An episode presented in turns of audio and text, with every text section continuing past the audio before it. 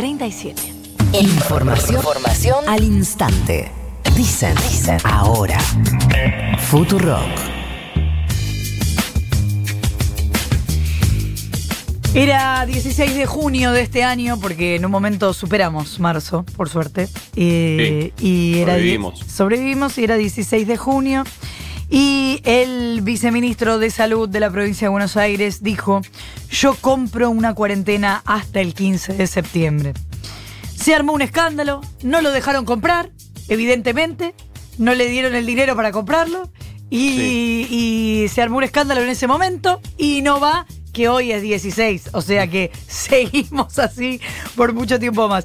Vamos a saludarlo a Nicolás Kreplak, viceministro de Salud. Buen día, gracias por atendernos. ¿Qué tal? Buen día, ¿cómo están? Bien, era verdad, al final era mucho mejor eso.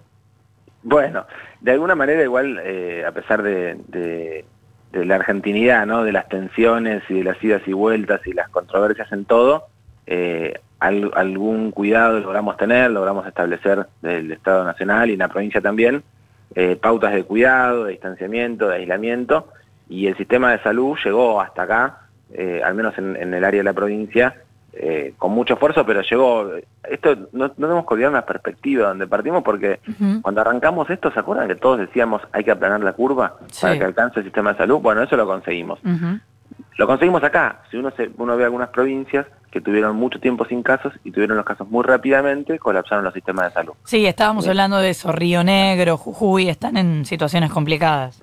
Y están en situaciones complicadas porque se produjo esto que se produjo en muchos países del mundo, que es pocos casos en mucho tiempo para un sistema que se adapta, eh, a los casos se va adaptando, no puede Al revés, muchos casos en poco tiempo. Eso, muchos casos en poco tiempo.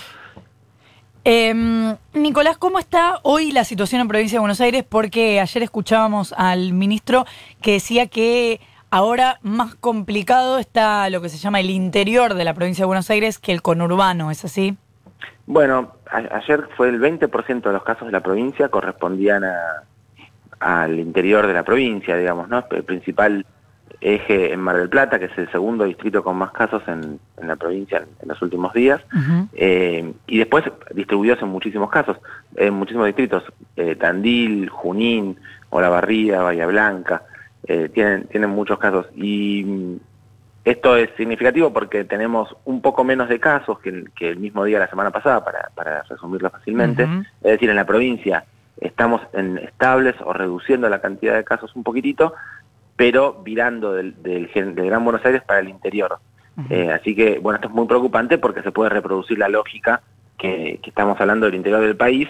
Nosotros trabajamos mucho también en el interior para fortalecer el sistema, pero no es lo mismo un, un distrito que tiene un hospital con seis camas de terapia intensiva que logramos duplicarlas a 12, pero sigue siendo para un pueblo todo lo que hay, después hay que viajar una hora para otro pueblo. Así que estamos Claro. trabajando muy fuerte para coordinar esto bien en todo el sistema y trabajar como se trabajó en el AMBA, anticipatoriamente, haciendo detectar, eh, hacer, hacer todo lo posible para que no sea solamente la atención de la guardia del hospital, sino todo lo que se pueda hacer en vigilancia epidemiológica y control de los focos. ¿Y ¿Cómo cae en la gobernación que algunos distritos se corten solos? ¿Qué pasa con este cambio de sistema en Tandil, con el gimnasio que se abrió en San Isidro? Sí, yo creo que, se mezclan cosas y, eh, por supuesto, la primera cosa que uno, siente, ya esto no sé, como la gobernación, digo yo desde salud, es, eh, en general con los equipos sanitarios trabajamos mucho mejor que lo que después en los medios de comunicación, algunos intendentes que plantean cuestiones de oposición para, para sostenerse políticamente eh, disputando algo, pensando en las elecciones del año que viene o algo por el estilo, para mí totalmente fuera de, de- de- no, no, no, no solo del tiempo político, sino además eh, sin, entender las necesidades de la sociedad, me parece que se expresan en algunos medios o, o- o para poder tener visibilidad cosas que después con los equipos sanitarios trabajamos mucho mejor, o sea, como que es más eh, histriónico que real. Y a igual hay algunas situaciones en las cuales sí se complica epidemiológicamente, producto de decisiones políticas, eh, y hay veces que hay intendentes que en vez de resolverlo trabajando, quizás haciendo lo que sabemos que tienen que hacer, eh, y todos lo sabemos, porque no, es que hay que ser un genio, hay mucha experiencia ya, eh, hacen algo distinto o se intentan pelear con el gobierno provincial. Me parece que en general siempre sucede eso le va mal epidemiológicamente y, y, por supuesto nosotros asistimos a todos, ¿no? Incluso a aquellos que, que no quieren entender cómo comportarse con, la pandemia. Pero bueno, eh, da un poco de, bronca por lo infantil a veces, ¿no? Eh, y porque además eso pone en riesgo la vida de muchas personas. ¿Qué tal? Eh, Nicolás Nico Fiorentino te saluda. A partir de eh, los números eh, estabilizados, al menos en el AMBA de las últimas semanas, vamos a hablar de las últimas dos semanas, y a partir de la experiencia de la ciudad de Buenos Aires, ¿Podría la provincia de Buenos Aires eh, adoptar a partir de eh, la próxima semana? Recordemos que hay que definir cómo y en qué condiciones se extiende el aislamiento a partir del 20 de septiembre.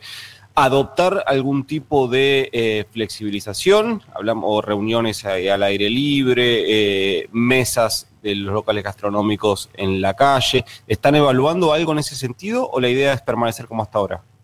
Mira, nosotros tuvimos un episodio similar a este, donde hubo una estabilización e incluso un, poco de descenso en un escalón abajo, en 4.000 y pico de casos, 5.000 hace eh, un mes aproximadamente, eh, y ahí se produjeron eh, marchas, aperturas, y eso nos generó un pico muy fuerte, y subimos de vuelta, y ahora estamos en un escalón un poco arriba, de vuelta estabilizados y bajando.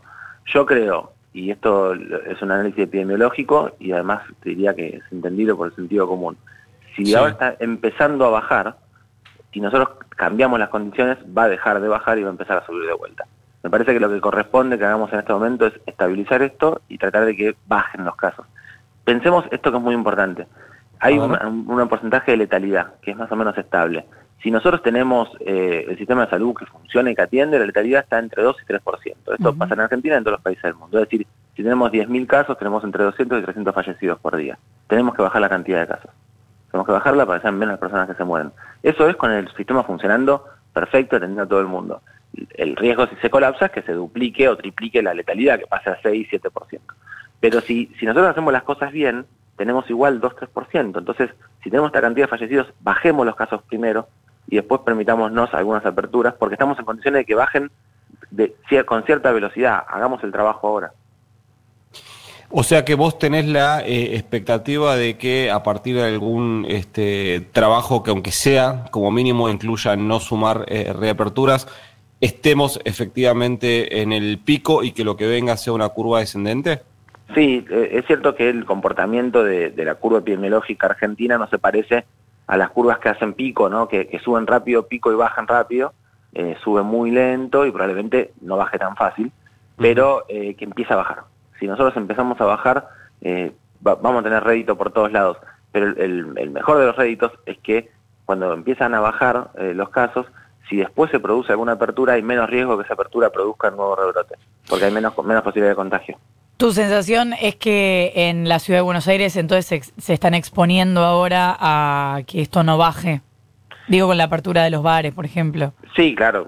nosotros nos a mí me encantan los bares. El problema con los bares es que pueden producir los contagios y si los contagios eh, garantizan que siga habiendo casos en la ciudad y además en todo el área metropolitana. Los contagios en una, en una parte de la General Paz afectan a la otra.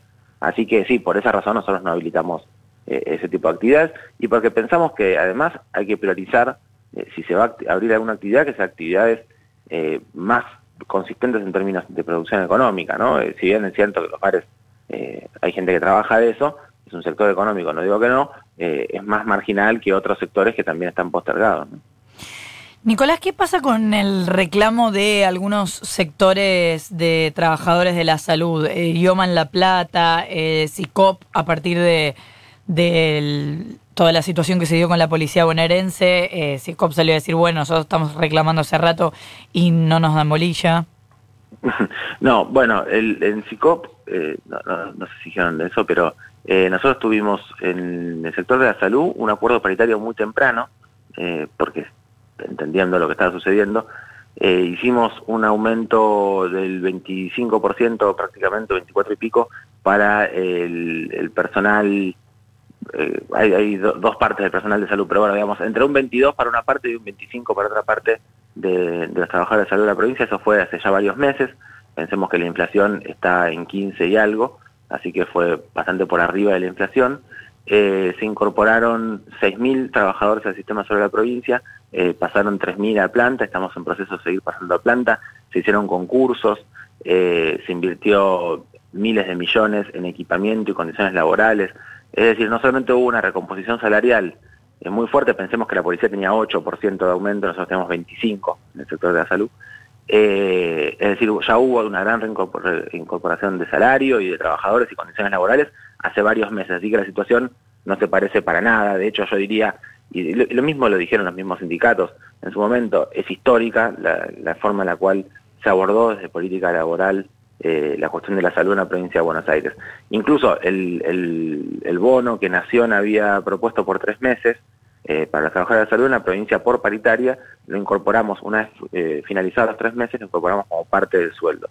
Así que se, eh, hizo ya bastante en, eso en, salud, en, un contexto en el cual hay una enorme caída presupuestaria y todo lo demás que ustedes ya conocen. Así que el esfuerzo ese se hizo, posiblemente si las condiciones nos permiten, sigamos apostando porque la línea nuestra del gobernador y que planteamos nosotros es sobre todo fortalecer a los trabajadores en particular a los trabajadores de la salud en su poder adquisitivo y para recuperar parte de lo que perdieron con el gobierno de Cambiemos.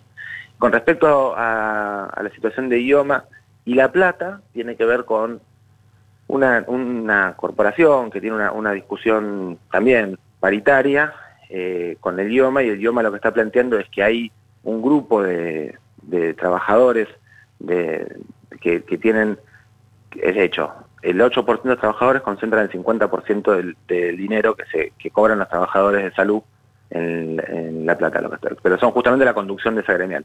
Entonces lo que nosotros estamos planteando es que le queremos aumentar más, más lo que ellos piden incluso, a los que menos ganan, que son los médicos clínicos, pediatras, los que hacen el seguimiento de los pacientes, que tienen eh, menos intervención de tecnología, y, en cambio aquellos que hacen procedimientos, que, ponen algún aparatito, esto es bastante típico la distorsión que el sistema de salud tiene hace muchos años, eh, ganan bastante más plata y de hecho, insisto, un porcentaje muy chiquito se lleva la gran parte de la torta del dinero. Nosotros queremos compensar eso porque creemos que los trabajadores de salud son todos muy importantes y sobre todo hay que trabajar más en prevención.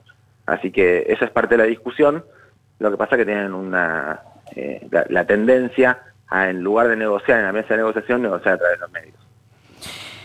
Ah, ¿Hasta cuándo firmamos una cuarentena? ¿Pasamos las fiestas en familia? ¿Cómo la ves? Claro, tenés que volver a firmar, Nico. bueno, ojalá. Yo la verdad que tengo eh, muchas expectativas en que se pueda acelerar los tiempos de, la adquisición de vacunas. Yo no sé si va a ser suficiente para poder tener una vacunación para toda la población, pero empezar a tener la población de mayor riesgo con alguna vacuna, esperemos que así sea. Esto es una discusión a nivel mundial eh, hay varias empresas que están terminando ya su fase 3 y que están fabricando, así que eh, se está discutiendo a nivel científico en todo el mundo cuál, es el grado de evidencia científica que se está produciendo para ver cuándo podemos cerrar eh, parte de los, de los ensayos clínicos y empezar a, dar por buenas muchas las vacunas. Lo interesante es que todas las que están en carrera siguen en carrera, ninguna, ninguna se cayó por, por malas condiciones, por inseguridad o por o porque no producen el efecto. Yo creo que la vacuna es la solución de fondo para este problema. Para una solución intermedia, hasta que la vacuna esté completamente disponible, eh, lo primero que tenemos que hacer es bajar los casos. Si nosotros hacemos el trabajo ahora de bajar los casos, después podemos tener un poco más de apertura y esperemos poder tener eh, fiestas, si no son normales, eh, que sean un poco, un poco más eh, familiares de lo que estamos viviendo estos meses. Claro, porque si está la de Oxford, que es la que se va a producir en la Argentina, eh, entiendo que es la primera que a la que podríamos acceder. Si están las otras, por ahí se demora un poco más, ¿o no? Eh, no, bueno, porque nosotros tenemos, el, gobierno nacional hizo un acuerdo con, con un laboratorio para la adquisición de esta vacuna de, Oxford, mm. pero eso no significa que no pueda conseguir otras vacunas si están disponibles antes. Así que eh, hay varias vacunas. De, yo no, no, quiero adelantar porque, bueno, esto sería futurología, pero hay varias vacunas que están avanzando muy bien en su, ensayo clínico y quizás puedan estar antes de fin de año. Pero estás bastante bien con la futurología. Es más, te estaba por preguntar el número de la quiniela, pero por ahí no daba para esta conversación. Pero después te escribimos cualquier cosa. Te, desperfila, te desperfila un poco si claro, a quiniela al aire. Eso, eso sí. Bueno, Nicolás Kreplak, viceministro de Salud de la provincia de Buenos Aires, muchas gracias por habernos atendido. Gracias a ustedes, hasta luego. Hasta luego. Diez minutos para las ocho de la mañana. Todo el mundo habla acá.